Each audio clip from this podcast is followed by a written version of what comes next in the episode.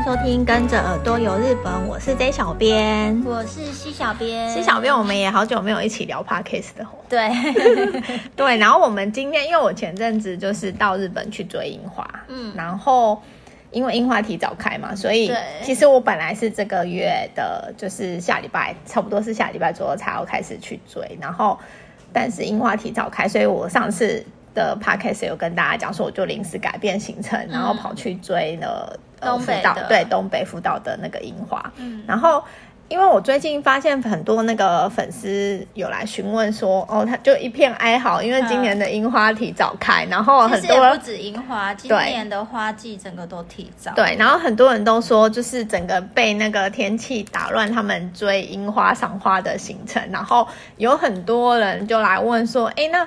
如果我不想要改日期，因为机票已经买了嘛，嗯、那可能改期需要花一些手续费，有人不想改嘛，然后他就问我说：“那那如果不要改期，那有什么花可以看？”哦，就是看不到樱花的话，对可以改成去看什么花？对，所以我我们今天就想说，那可以来跟大家聊聊说，说其实去日本赏花不是只有樱花，嗯，就是其实它还有，就樱花季之后有。蛮多花可以赏的，意外，我觉得其实你找一下资料，意外有蛮多景点，我觉得还蛮不错的。对，然后像樱花，呃，我的印象当中啊，日本的樱花季结束之后，通常就是开始要，好像是玫瑰吧、绣球、知樱，嗯，等等，对的这些花就是开始要开，所以我们今天有找了一些呃花，就是接下来的花季会。应该说满开吗？就是会很漂亮的。接下来要开花的一些花，对。对，可是我要，可是我要介绍的也有，就是已经到了尾声的花。没有，那因为呃，今年比较例，应该说今年比较例外啦。对，今年比较例外，所以。我觉得今天聊这一集的用意也是为了说，如果之后大家一样就是想要再去日本追樱花的时候，我觉得大家可以前后把一些呃比较近花期的那些花卉的景点也顺便一起做功课。我觉得你就可以到时候如果真的樱花来呃可能。来不及，对，看不到或干嘛的话，就是可以前后调整一下行程，然后临时改变去其他地方，我觉得也蛮不错的。嗯，然后樱花季结束之后，我觉得最先开始的就是那个知音。哦、嗯，大家不要想说知音是樱花。嗯，我们之前有跟大家讲过，知音不是樱花，它只是因为它长得很像。对对，然后就是被叫做知音，知音其实就是呃，它是长在长在那个应该说什么草地面，对地面草面对平面的草地上。然后我今天这一次找了呃的这些呃景点，都是我觉得很漂亮，我想去但我们都还没有去过的地方。哦，好难得哦，因为通常都是我我，我找的都是我没去过的。没有啊，因为赏花。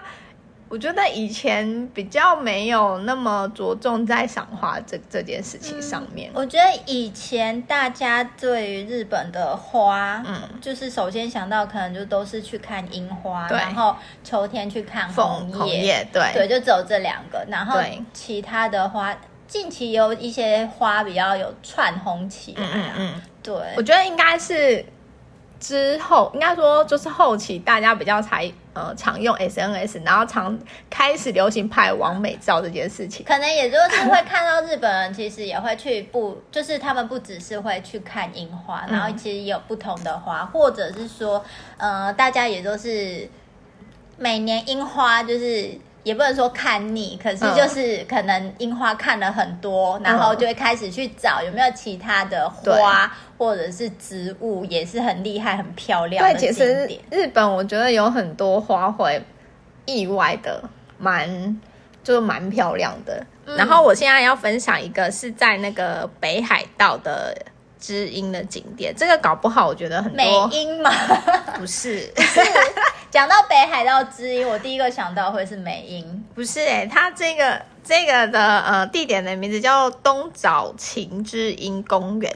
东早晴知音公园，对，它好像是比较靠近王走市。哦，那很它算是到东了。对，然后到东还到北。我我那时候在 我在找资料的时候，我后来发现其实有一些旅行社的那个北海道景点，好像我会放这个点、欸。是啊。对，我意外，我本来想说我找到的是可能比较适合自由行去的地方，然后发现哎，可是北海道蛮需要团体、哦。对啊，因为它可能是 除非你有自己开车啦，不然的话 可能在就是当地也是算规模蛮大的那个赏花景点，哦、所以好像很多那种呃旅行社行程都会去。我觉得它很厉害的是它，你知道它整个那个知音的面积有多少吗？有多少？它有十公顷。哇哦！然后它是属于一个有点像一个很大的那个山坡，嗯，有点像满山这样子的感觉。你光看那个照片，你就可以呃发现它其实蛮就是。壮观，壮观，对，然后加上它的知音有不是只有一种颜色，它有深粉红，然后跟淡粉红，然后还有白色。那我觉得它园区很厉害的是，它园区有一些有一个那个木栈道，嗯，然后啊，它木栈道啊，就是往山上方面走啊，居然有一个鸟居。哦，然后而且是那个，因为它上面有一个神社，是，然后它的那个鸟居就是跟知音一样颜色，就是那个很就是那种桃红色。哦，是哦，对，粉嫩的感觉，超粉嫩，而且就是有颜色的少女哦，对，有颜色的鸟居其实很就比较少见，对，通常都是红色，对对对对。然后这个地方就是变成说，因为它有那个鸟居，也变成是一个很热门的那种 IG 打卡点。然后大家有都会去拍知音跟那个鸟居鸟居的照片。的合照，对。然后它其实整个园区啊，呃，网络上网友是写说你这样走大概可能三十分钟到一小时，可是因为毕竟它其实是有点山，就是山坡路，那你对你要走可能或许会花一点时间。然后大家就会想说，哎，那那我我这样子就是比较不适合带小朋友啊，或者是你长辈嗯一起去。不用怕，这个地方呢，它很贴心。除了你可以自己走之外，它有那个有那种游园车哦，就是对脚程比较不方便的可以搭车。对，虽然虽然说它是需要付费，可是我觉得还蛮便宜的，因为你可以选择搭单程或者是来回。嗯、它单程一个人大人只要大概两百块日币，所以很便宜、啊。对，其实还好。然后小朋友大概一百块而已，这样。所以如果你呃偷懒或者是。你有带那个老人家，就是长辈或者小孩一起去的话，不想要那么累的话，你就可以选择搭那个园区，一样可以游园。然后我觉得，呃，现在日本很多景点，它除了说赏花规模很大、很漂亮之外，我发现他们现在也很会行销，就是他们有做一些那种很适合拍照啊，或者是呃，让你去那边不只是观光。呃，单纯去可以拍照而已。它有一些那种可以让你在那边体验，像它这边很厉害，它居然有那个哎、欸、卡丁车，就是很像开卡丁车对，对，对，就是很像赛车道。我觉得它很酷，就是它里面的那个车道啊，就是有一个很很多 S 型的，哈的一个那个卡丁车车道，那它一圈大概八百二十公尺，然后它的那个车道的那个两边啊，就全部都知音。哇，那还蛮酷的。我觉得很，可是这样会不会就是卡丁车不小心就开到花花田里面去啊？我觉得应该还好吧，因为感觉。看那个照片，它的车道其实蛮大的，蛮大的，对，而且不，不会有那种普隆宫，就是不小心开进去。那那这个也没办法，普隆宫那可能没关系，因为反正知音就是一片嘛。嗯，对，它比较不是那种像樱花那么脆弱啦，我觉得，哦、所以应该还好，应该不会有人普隆宫到这种、不小心就是失速还是什么开车技术太差。但但是我觉得这里有一个特色是，可能你一般在游乐园玩那个卡丁车是属于有点比较竞赛型的，对，就是刺激，然后所以它是比较跟朋友缓和的。我我觉得它是那种那种，它是那种为了你你增加那个赏知音的乐趣，然后它是。故意用这个，然后让你可以搭那个，就是坐那个卡丁车，然后你可以，因为我看照片上的人好像都是边开，然后边拿手机就是在拍照，oh. 所以我觉得它这个可能跟其他的游园区比较不一样，比较像是为了要让你赏花，oh. 就是另外一种不同的方式赏花，而就是坐这个卡丁车。Oh. 然后它这边还有一些很适合大人小孩，比如说喜欢钓鱼的人也可以在这边钓鱼。Oh. 然后还有一个我觉得很好的是，刚刚不是讲说你去赏知音的时候，呃，因为如果不要搭那个游园区的游览车，嗯、你就是自己要走嘛，然后走完走了一整个山坡，应该会很累，对不对？嗯、然后它这边很好，是它有那个当天的那个日归温泉。哦，那日归温泉当然是需要付费，然后更好的是它那边还有足汤，足汤是免费的，嗯、所以你等于说你走完一圈很累下来，你想要让脚休息之后的时候，你就可以到那个竹汤。然后你泡竹汤那个地方，刚好也可以看到整片山坡的那个指引，oh. 我觉得就是蛮不错的。就是说你逛完整个那个山丘之后，你可以下来那个泡竹汤，蛮舒适。这件这件事情对我觉得蛮舒适且所以我一查到这个景点，我就会觉得很就很想要去。Oh. 然后它这边知音的那个季节啊，今年好像是在五月三号。到五月三十一左右，这个这段期间，哦，就是接下来下个礼拜就开始了。对，一般赏知音我记得都是在四月下旬，五月，呃，到可能中旬下旬这样子，嗯、就是可能看地区的不同，早的话可能四月下旬就可以，那大部分我记得大概都五月左右。应该都可以看到，就是蛮漂亮的知音这样子。嗯，对。然后我现在讲的这个是北海道，然后因为我们刚好啊，就是查到的景点都是好像从北到南，所以我们决定以那个地理位置来区分，然后一一的来介绍。嗯，然后你接下来要介绍的是，好像是在东北嘛，对不对？对，我想要介绍的是在东北的青森县这边。青森，对，青森。我想到青森只想要苹果，我不会想要有花，而且很难把它跟花店就是。联想在一起，对，因为我发现我们以往介绍的一些景点，好像青森好像不不太会跟花有关联，对不对？除了樱花之外，就是、对，就是，可是就是就是做了一下功课之后，发现、嗯、就是日本最大规模的那个油菜花田是在青森县、的？对，而且它的规模之大，就是让你觉得蛮傻眼的。就是你刚才说那个。你的那个北海道，对对对，东早晴知音公园，它的面积是多少？十公顷。你真的是十公顷？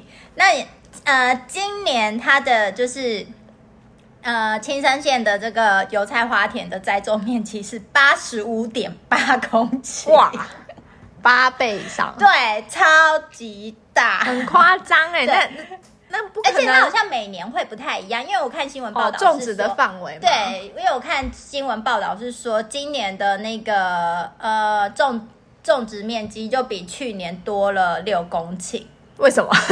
收收买收买附近田家的地吗？我也不太晓得他们是怎么去定义的。可是因为我看官网自己本身的介绍，他我记得他官网上面的介绍，他是写栽种面积是一百二十八。哇。多公顷，所以可能是那一块都有，那可能有时候每一年会不太一样，就是要休耕啊，不要让它一直种之类的。对，对，那我今年看到的是它的栽种面积有八十五公顷之多，欸、所以就是真的很大。可是这样有办法？没办法走完吧？我刚我刚这个啊，就是十公里，你可能要花一个小时左右走哎、欸，那你那个要怎么八小时？其实就油菜花田是一大片，你也不太需要是整、哦、整片把它走完啊。它其实只要主要是看它整个树大的那种美态。然后它是在青森县的横滨町这边，它比较算是靠近右手边，右手边这边内陆算右手边、呃、算。对，不是靠海那边啊。我看 对，还还是他穿内裤，反正没有到很完全靠海。Uh huh, uh huh. 对，可是他的那个呃。今年有说就是花季都有提早嘛，然后我看说它这里的花季就是也比往年提早了大概十天左右，就是好像现在已经在就是开花了，大概接下来下个礼拜就是整个的一个赏期这样子，然后就是呃，所以它大概就是到五月中旬，它的那个花季就会结束了。嗯，今年真的都提早哎、欸。对，然后我觉得它就是除了它。树大就是美以外，树、嗯、大便是美。对，就是因为它的范围真的很大，所以就是你看它的那个呃照片的话，就是我觉得会有蛮多种不同的拍法嘛。对，就是会有蛮多种不同的一个背景搭配，嗯、比较多。我们可能看到油菜花的话，可能油菜花其实有时候在呃在关算是关西地区嘛，就是在一些。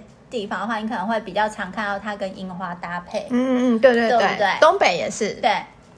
然后它那边呃，因为它那边比较呃，还有就是我们有时候也会看到油菜花，可能就是东北地区的话，可能都会有。背景会是山之类的，对对对，那它这里的也是一样，它背景你可以拍得到山，然后那边刚好就是也有那个风力发电，嗯，所以就是你、就是、哦有风车，对，就是你角度有抓对的话，嗯、站在对的地方的话，也可以拍到就是呃风车进去的那个景象。然后它还有有我也有看到照片是那种就是呃水田的耕田的那个倒影吗？对，就是呃没有。呃，就是是水，只有水水田，可是还没有那个，应该是刚插秧下去吧，嗯哼嗯哼，就是这样子拍的一些风景，嗯、我就觉得那边还不错。嗯，嗯，然后再加上它其实除了就是有这么大的范围的花景以外啊，它在那个呃油菜花田。花季期间也会有规划那个油菜花的那个大迷宫，嗯，然后它那个迷宫就已经有一点五公顷，好大，对，就是感觉上次我也走不出来耶，真的会迷路在里面。我觉得日本他们有时候做那种很大的迷宫，真的是我觉得很厉害，因为。就是那个规划很强，对对，而且我觉得如果我去走，我真的会走不出来。对，我觉得很就是如果有去的话，就可以玩一下。嗯、然后它还有那个油菜花的那个马拉松大赛，好酷哦！马拉松。对，然后就是也是在是跑迷宫吗？没有没有跑迷宫，因为它其实是就是也是会沿着就是你在那个有反正就油菜花道，嗯嗯，国道那边。就是看得到嘛，uh -huh. 所以就也就是 可能就是在那边跑还是怎样，好酷哦。然后也会有就是贩售一些当地的物产啊，uh. 一些舞台表演的活动。我就觉得就是如果说你有去到那边的话，其实你光是开车兜风这样经过，然后就看到一整片绵延的那个油菜花田，就觉得。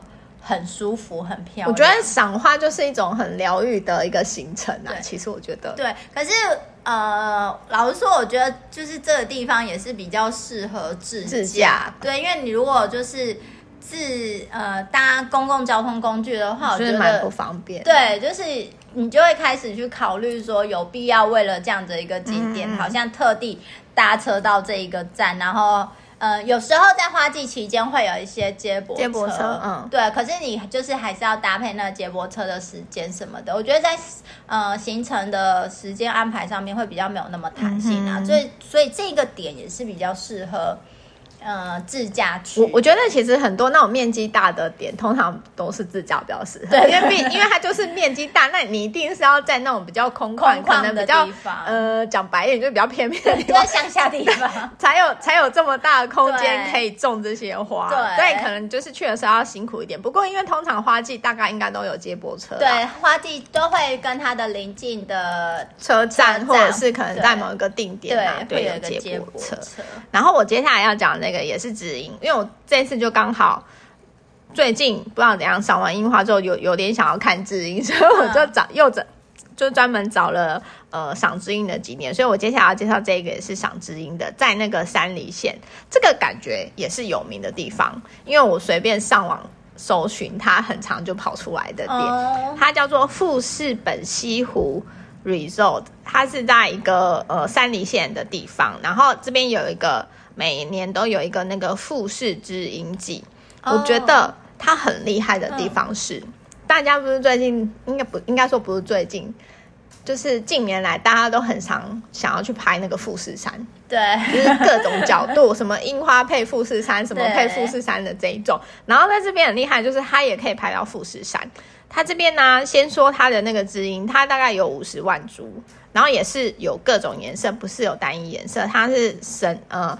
比如说浅粉、深粉，还有淡紫色、白色等等，它就是，呃，它的那个基因的颜色就是比较多元，然后都是交错的。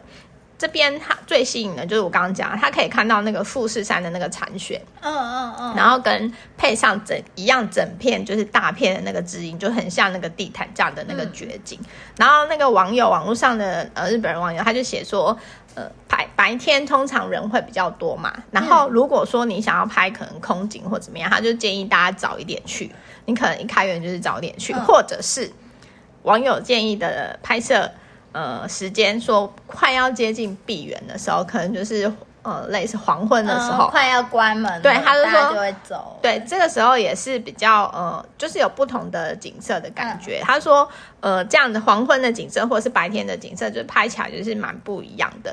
那喜欢通常喜欢摄影的人也会来这边拍知音跟富士山的绝景。嗯、然后我觉得他这边很厉害，跟刚才我讲的北海道那个点一样，很厉害的是，他不不单单只是。呃，让大家去赏花，它有很多，它有设置 IG 拍照点的，我觉得这很厉害。Uh, 我看到的时候我就说，哇，好会哦！Uh, 日本这很多景点厉害，它几个拍照点，我就是大概简单的讲一下，大家有兴趣的可以上网去上它的官网去看它的照片，就知道我在说什么。Uh, 就我们等一下也会把链接放在那个下面的地方，大家可以去搜寻。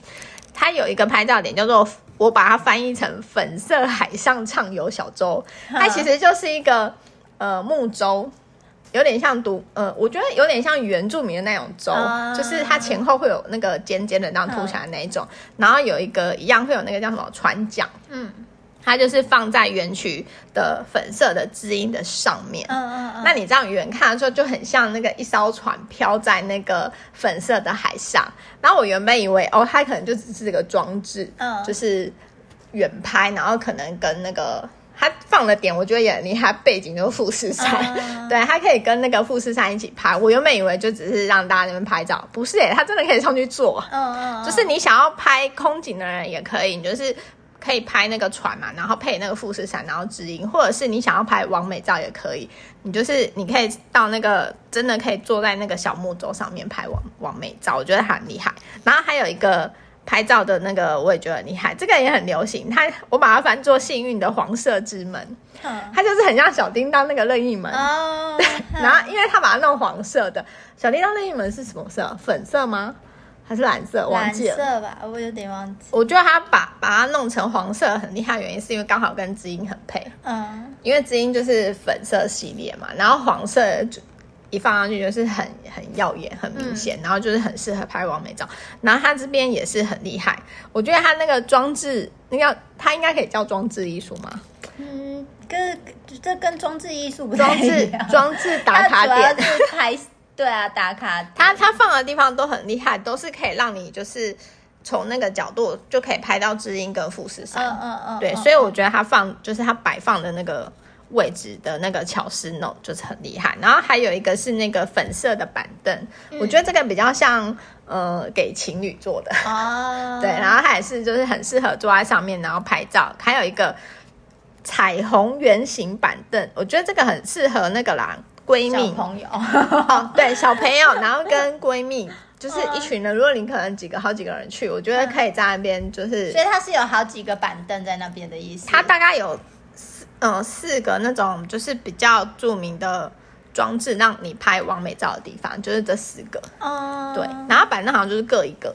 就一个，应该说不是板凳，彩虹的颜色总共有七个这样。不不不，它是它是那个呃板凳是就是彩虹。哦，所以它叫做它彩虹一个板，它就是其实就是四样东西啊，就是刚刚讲的四个呃不同的拍照点这样子。然后我觉得它很厉害，当然这边它也是需要门票，而且我觉得它心机有点重，它门票还分季，呃，应该说分时段的价钱不太一样。Oh. 我觉得有可能是呃日本黄金周跟遇到它，可能那时候是最漂亮的，最漂亮的就最贵，应该就是它的就是满开的时候应该是最对。它一般花季的时候四月十五号到呃四月二十一，然后分五月十五到五月二十八这两段。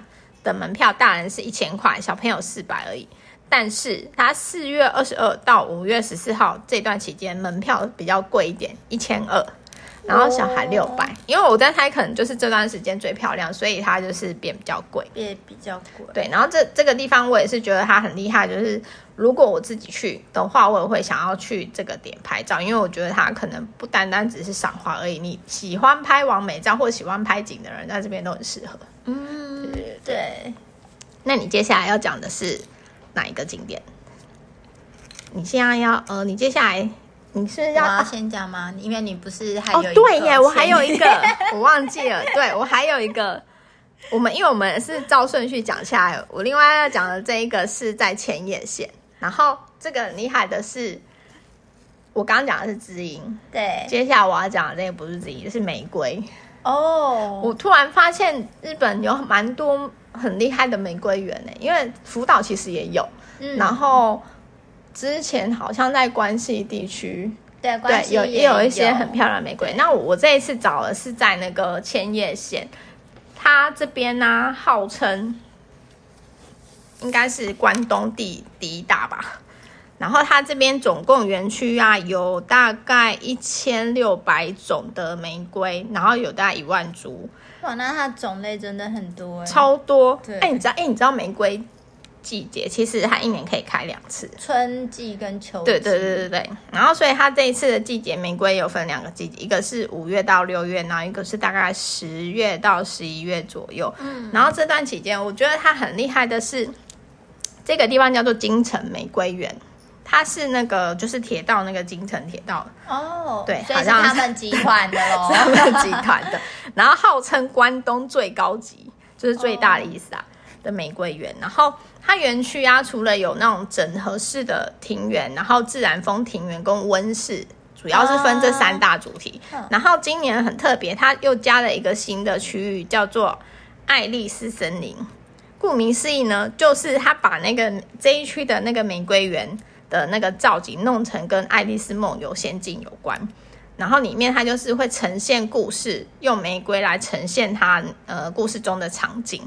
然后很特别的是，它这边可以让那个游客搭乘那个它叫什么？那叫自电动自行车，四轮电动自行车，嗯、四轮的。对，就是其实有点像三轮车这样，嗯、只是一个有点像马车吧。嗯、你就是有一个人，就是可以开着那个车，然后坐那个车，然后让呃载着你，然后游游园区这样子，然后去一边就是等于说，因为是爱丽丝梦游仙境嘛，就是有人。让你坐那个车，然后带带带领你，就是整个欣赏整个《爱丽丝梦游仙境》的。就你很像是 《爱丽丝梦游仙境》的主角，你是爱丽丝，然后去有整个那个里面的那个玫瑰园。没错，然后它这边玫瑰园，它除了说这个是他们呃今年的那个爱丽丝，然后里面还有那个玫瑰，大家一定会想到一个那个那叫什么漫画吗？动漫。动漫，动漫我很不熟，就是凡尔赛玫瑰，你应该有听过吧？对，你这个可能二十几岁没听过了。哎、欸，不一定哦，如果看漫画的，看那个动漫漫画的应该知道。然后它这边也会有设置一些那种场景，让大家好复古、哦，对，在那边拍照。哎、欸，因为玫瑰啊，玫瑰一定会想到这个啊，这样就暴露年纪。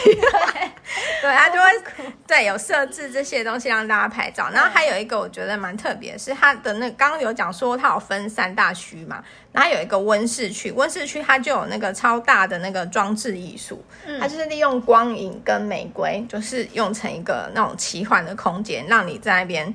呃，就是可以感受到跟一般赏玫瑰就是不一样的场景。哦，对，所以我觉得这个地方也是喜欢拍花，我觉得长辈也会喜欢。嗯，长辈蛮爱花。然后跟喜欢拍完美照啦，我觉得这种地方就是比较适合，不单纯是景，就是喜欢人入境的，因为拍照有分嘛，啊、就是有人喜欢拍景而已，有那有人是喜欢入境的。的对，我觉得我刚刚就是介绍的这几个点都是蛮适合。呃，有人进去的，oh. 就是你不单单只是为了景色去拍，oh. 就是你可以去拍完美照的地方。就是女生喜欢拍照的，也很适合来到这里，跟那个好朋友或者是男朋友一起来。对，哎、欸，那男朋友就压力会很大。哎、欸，我我常会吵架，真真的，我常看到。对啊，你不觉得我我最近去那个，我发现不是台湾这样，我觉得日本也是。哦，日本也会哦、嗯。就是你去到一些地方，然后你在拍照，有没有？然后女女生都会就是先瞧好，已经先瞧好角度了哦，然后叫那个男男生拍，然后拍完之后。女生就还是不一样，呃、对，不满意，对，我对可以理解。所以不管是那个台湾、日本都一样，嗯、我觉得这个蛮有趣，这可以理解。对啊，哎，那你接下来要介绍？那我要介绍这一个，它是在长野县，嗯、然后可是它是什么花？它是桃花，哎，好特别。对，就是其实我觉得桃花跟，因为我没有那么熟悉花，可是我就觉得桃花跟樱花其实还蛮像。对，其实我觉得它们都是粉色啊，没有桃花、桃花、樱花跟梅花。哦，对，这三，我觉得这三个我分不清楚。他们觉得是。就是亲戚吧，我在这。对，因为我觉得桃花其实还蛮漂亮的。嗯、然后在那个长野这边的话，它是在一个叫做阿智村的地方。嗯、阿智村就是那个宝可梦的那个小智小智 的那一个智。嗯哼，然后。阿志村呢，也是呃，也有就是日本第一星空之村的一个美、嗯、美。我第一次听到这个村的。对，我后来就是查一下之后，发现哎、欸，我好像有在去年的时候，就是在我们的粉砖上面介绍过这个地方。然后那时候我记得我看到这个那个呃桃花的这个景点的时候，那时候就很想去。嗯哼。然后他那你还没去，对，我还没去。然后呃，可是很可惜的是，就是也是因为就是呃，整个花期都比较早的关系，所以其实现在基本上那边的花期呃已经开始在凋落了啦，嗯、所以已经是过了它的呃满开的时候。嗯不然的话，它通常是在是这个时候，对，通常是差不多，呃，它的花期蛮长，就是通常是四月上旬到五月上旬，这是官方的说说法。嗯，可是我看了它往年的一些呃花期，就是花开的那个状况，嗯，通通常满开的话，它大概我觉得跟樱花很很像，就是满开的，对，差不多也是一个礼拜是满开的时候。嗯哼。然后可能就是前面的呃四五天是开始花苞会开，嗯、然后四五天花苞开了以后，就大概五天左右，一个礼拜左右的那个花满开期，然后就开始凋落了。这样，它真的跟樱花应该是亲戚，对，就是它的花期，整个过程都很像。它这里很厉害是，是它是呃，它有一条街呃，有一条道路就叫做那个花桃街道。嗯哼，花就是呃，它是一条呃，它是在那个国道两百五十六号国道那边沿线，然后它的呃总共长大概是四十公里。所以其实是蛮长的，嗯、然后在那个地方呢，除了这一个呃花桃街道以外，你还可以，它那边也有那个附近有那个温泉乡，嗯，它一个温泉乡叫做昼神温泉乡，昼是那个白天的那个昼，嗯，然后神就是神明的神，然后另外还有一个叫做月川温泉乡，嗯、月就是月亮的月，然后河川的川，然后这个月川温泉乡呢。就是又有就是花桃之里的那个称呼，嗯，所以呃，我就是因为 J 小编有先给我，他跟我说要讲花的主题嘛，所以你有给我看贾浪的那个，就是有做了一个调查，对对对，今年做的一个最新调查，调查他们的使用者，就是最票选出来最想要去的。嗯那个花的景点，这是第一名。这一个对，这个就是第一名，日本人票选的第一名，嗯、因为它的范围就是四十公里，真的还蛮长的。就是你等于是开车兜风经过，也很漂亮。那如果说你想要好好的就是下来，就是去逛的话，嗯、也很 OK。你也可以在这边花桃之里去逛一下这样子。嗯、然后，嗯、呃，我看。往年来说的话，都是那个月川温泉乡这边的花期会比较晚一些些，嗯嗯，然后那个昼神温泉乡的话会比较早开一点，嗯、所以它的呃大概两个前后差不可能差个一个礼拜左右，所以其实我觉得如果你要看桃花的话，来到这边还蛮蛮好抓时间，就是如果说你真的那个。昼神那边的不行，你就跑去另外一边就好了。对，你就再到另外一边就好了。然后它这边的桃花的颜色也是红色、白色、粉色三种，嗯、就是其实真的跟樱花很像。对啊，对。然后这边大概有五千棵的那个桃树，很多哎、欸。对，所以是真的还蛮漂亮的。然后它的那个，因因为我看网络上面的照片，就是整个就是一条道路，嗯、然后很粉嫩的样子。我觉得这种啊，除了当下到那边景点去拍之后，我觉得如果可以空拍的话，空拍应该蛮对，蛮壮观。空空拍也很漂亮。那它通常这个桃花的在那边的一个花期来讲的话，它通常就是在樱花过后，嗯、所以那边也有樱花树，它的附近也有樱花树，所以就是等于是说，你大概从四月的时候。就可以一直去，就可以去那边看。那我觉得来这边的话，就算你看不到樱花，你可以看到桃花。对，就是花呃，樱花结束的时候，你刚好就可以顺着看桃花，这样很不错。所以我觉得还不错。这边比较不会，就是怎么讲？比较不会失败，对，就是你一定可能看得到，但你不要在桃花之后再来。对，你要先桃花之后再来的话，可能就是你可以去看，你可以去看星空，樱花开之后就可以冲了。对。晚上住在这边的话，就可以去看它，就是可以参加它的那种星空的那个行程，去看星空，这样也还不错。嗯、对，然后最后一个我要介绍，它其实不是说哪一种花很厉害，嗯、它是一个就是在广岛县的世罗世罗高原农场。嗯，世就是世界的世，嗯、然后罗，我只有想到罗斯福。好好笑哦，罗登的罗啊，罗登的。世罗高原农场，嗯、它这边其实是有四个，呃，算是由四个那种花园、大型花园所组成的。然后它，嗯、它其实就是位于呃广岛县的世罗高原上面。那因为它这边的那个日夜温差比较大一点，嗯、所以就是好像也还蛮适合花生长。嗯、那它这四个。花园呢，它其实就是种植的不同的栽种不同的花卉。嗯，像第一个花园的来讲的话，它就叫做世罗高原农场。嗯，它算是占地最大的，它总共占地有十五万平方公尺。嗯，那像春天的时候。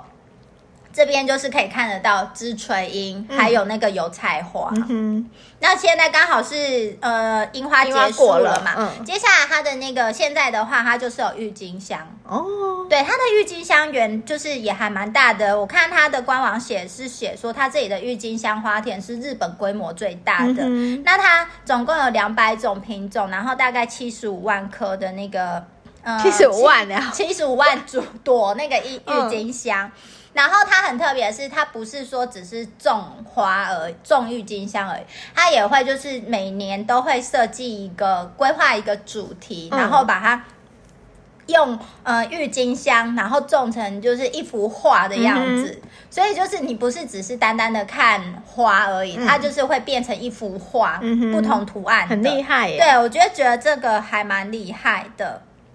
然后他们就是像在这一个呃世原农世原高原农场这边的世罗高原农场这边的话，它春天是枝枝垂衣嘛，然后接下来要春天的尾声就是郁金香，然后它像它夏天的时候也会有向日葵啊，嗯、然后秋天的话就是菊花，嗯、哼然后就是它有不同的活动。那这里算是这四个农呃花园里面呃规模最大，然后花种。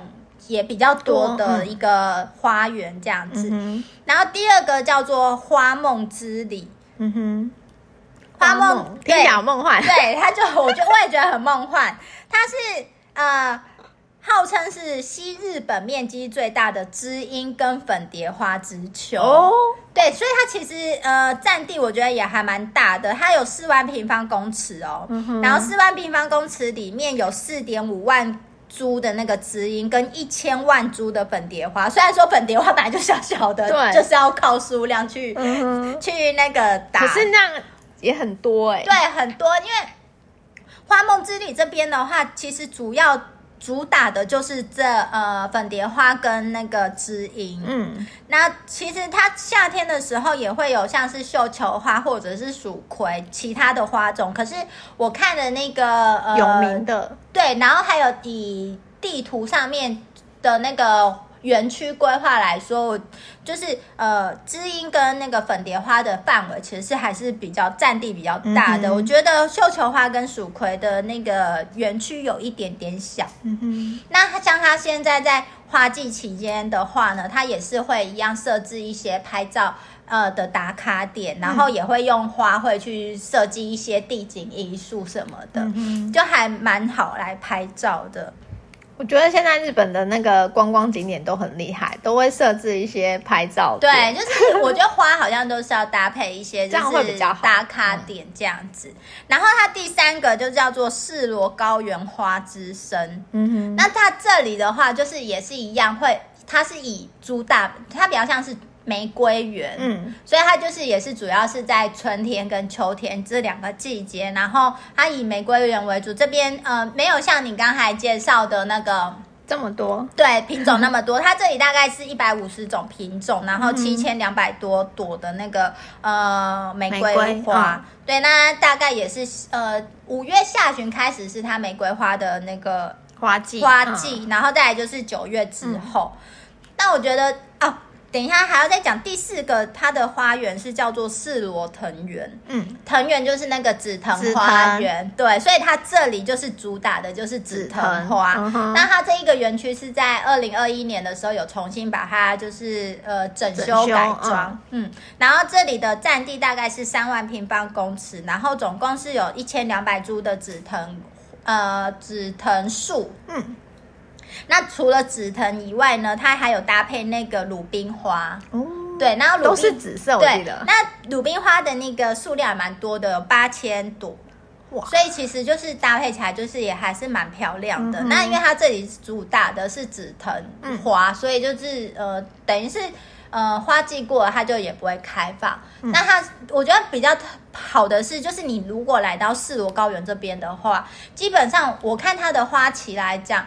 一年四季，除了一二月是没东西看的以外，嗯、就是你你其实来都有东西看。对，你从三月到十一月，哎，到它的十一月跟十二月也没有花，可是它就是有做那个呃夜间点灯，嗯、它有一个什么类似蜡烛季那样的东西。嗯那样子的活动，所以就是呃那个时候虽然没有花看，可是有一些活动可以来参加。嗯、对，那如果你是主打要看花的话，大概你在从三月一直到十月这段期间，就会有不同的花可以看。那你当然就可以就是看一下你什么时候去，然后哪边漂亮就往哪里去就对。对对对，而且我觉得它的官网做的蛮好的，是就是它的那个花卉的嗯、呃、开花状况跟园区的开放状况。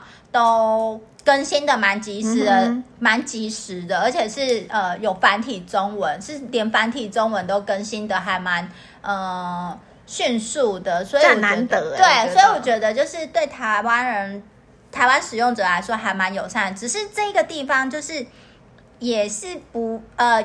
因为它是在高原上面，嗯嗯嗯，所以交通来讲的话，可能就是也没有到那么的方便。如果你要搭乘大众运输过去的话，所以就是像我今天介绍的这三个地方，其实都是比较适合自驾去啦。嗯、那像它这边，因为它算是私人经营的花园，所以就是你入场也是需要门票。门票对，那它门票的话，大概是大人。来讲的话，大概是七百块到一千两百块日币不等，就是会看呀，其实对，就是他会看它的花种跟它的那个时间，嗯、主要可能就是像是那种，就是像现在知音那种比较呃数量很多，然后很漂亮的。就是号称是建晴的时候啦，就是它最漂亮、最大规模之类的那一种的话，对就是它的门票可能也会比较贵一些。对，这个可以理解啊，因为就最漂亮。对啊，然后它规模最大。嗯哼，对。